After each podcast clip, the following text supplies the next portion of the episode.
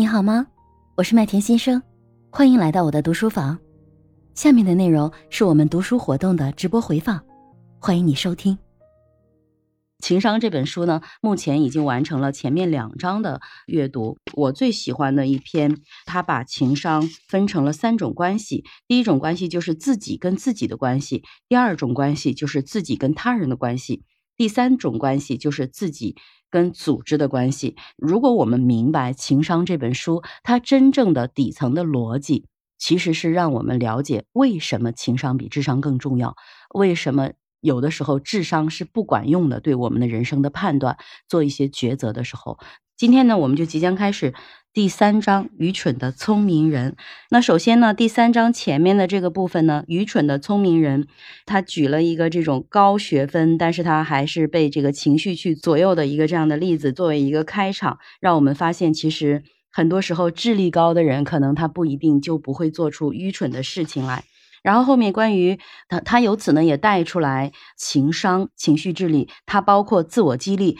百折不挠、控制冲动和延迟满足、自我调节情绪和防防止困扰情绪影响思维的能力，以及富有同理心和充满希望。它相当于是开章把这个情绪智力它的呃意义和作用大概做了一个总概，然后呢他就开始去分别去讲情绪智力与命运，就是在。电子书的第六十五页，我的纸质书的六第六十页这个部分，它其实主要是讲了就是情绪智力，它比如说对挫折、控制情绪和合群等等这些会导致更加显著的特征。而且它这里呢，它讲了一个一个高学分入学的同学，然后他十年才拿到学位。其实这背后其实一定不是因为他的智力，或者是说他不会学习，而是关于他的自控能力这个部分。因为他提出来，他很多时间都在玩乐，呃，通宵逃课、睡觉等等。巴拉巴拉，其实我身边也有一个这样的例子，就是我有一个亲戚，他从小到大，从小学一直到高中，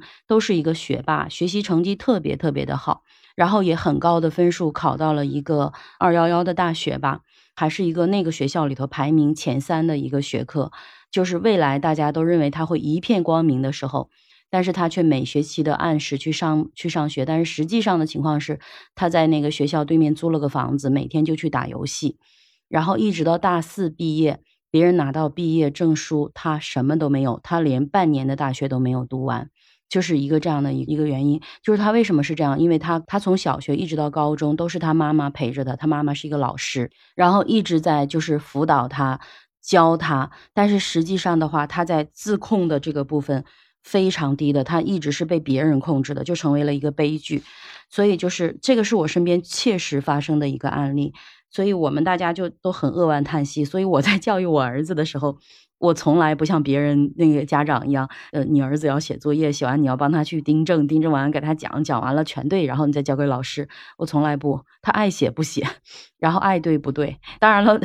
这个给我儿子，现在他长大了，他经常会觉得，你就那么不关心我学习吗？人家都是怎样怎样，你怎么从来不关心？但其实我是，我就是因为这个案例，我特别害怕。我对他的过度的关注会影响他的自自我的这种自控能力，这个是情绪智力与命运的这个部分。然后关于不一样的智力这个部分，其实他提到了一个小女孩儿，然后就是她玩耍的时候，她畏缩不前，然后远离游戏的边缘，而不是在扮演主角。但是她对班级里的同学们的社交地图有着非常清晰的认识。其实从这个角度呢，他也引引申出来儿童教育。就是教育对儿童的发展，其中最重要的贡献是引导他们找到最能发挥所长的领域，使其在其领域获得满足感和竞争感。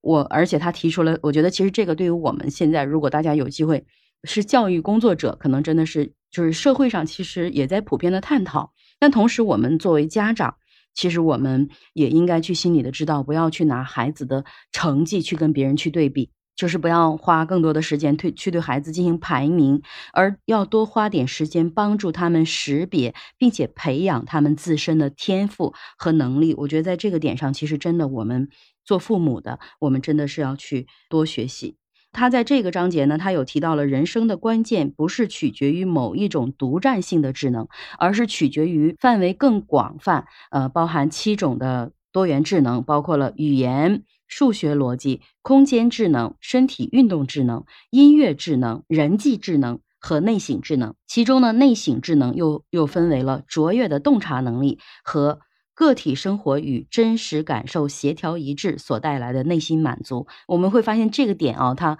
后来很有机会就发展成了这个。积极心理学，或者是说这个呃所谓的心流啊，就是我这是只是我的理解啊，我的演绎也不一定对啊。就是其实这个部分对于我们现在个人我们的自我激励心流，对于自我激励和呃我们激励团队培养我们自己的领导力和激发团队潜能，其实也是非常重要的。它都是关于情商的这个部分。那么同时呢，它把人际智能细分成四种能力：领导力、培养人际关系和维持友谊的能力。解决冲突的能力和社会分析能力，呃，这是在这个章节中我看到的。然后他还提到了两个概念：人际智能是指理解他人的行为，什么因素可以激发他们，他们如何工作，如何与他人进行合作。呃，内省智能是一种内向的、相互关联的能力，即塑造准确、真实的自我模式，以及应用这种模式有效应对生活的能力。在这个地方，他提出来。还有呢，就是人际智能的核心包括准确的识别和回应他人的情绪、气质、动机和欲望的能力。我们会发现，我们经常会说谁谁谁谁的情商高啊，其实其实我们会发现，全部都是在这个部分。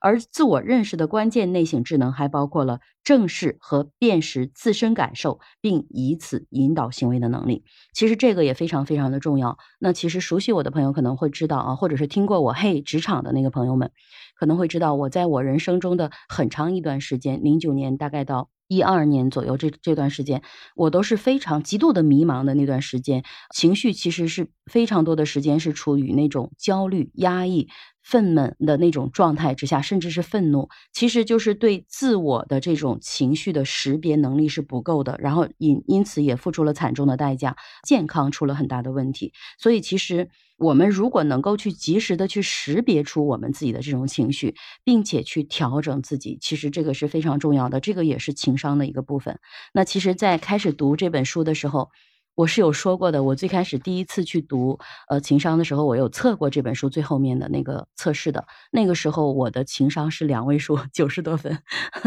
嗯，那其实真的是。这本书给我的帮助很大，因为刚才我看有朋友在私信我说这本书给我的呃真的很很重要，但其实确实也是。我现在是第二次读这本书，我为什么会想要去跟大家去推荐这本书，就是因为其实它真的改变了我的人生，改变了我对自我的认知，然后其实也改变了我的人际关系，呃，我跟孩子的关系，我跟先生的关系，甚至也改变了我的领导能力。可能过去我一直是那种强权式的领导，但是我发现到后面的时候，我会受到更多人的喜爱和爱戴，或者是别人会说：“哎呀，我发现你特别有人格魅力。”自我吹嘘一下。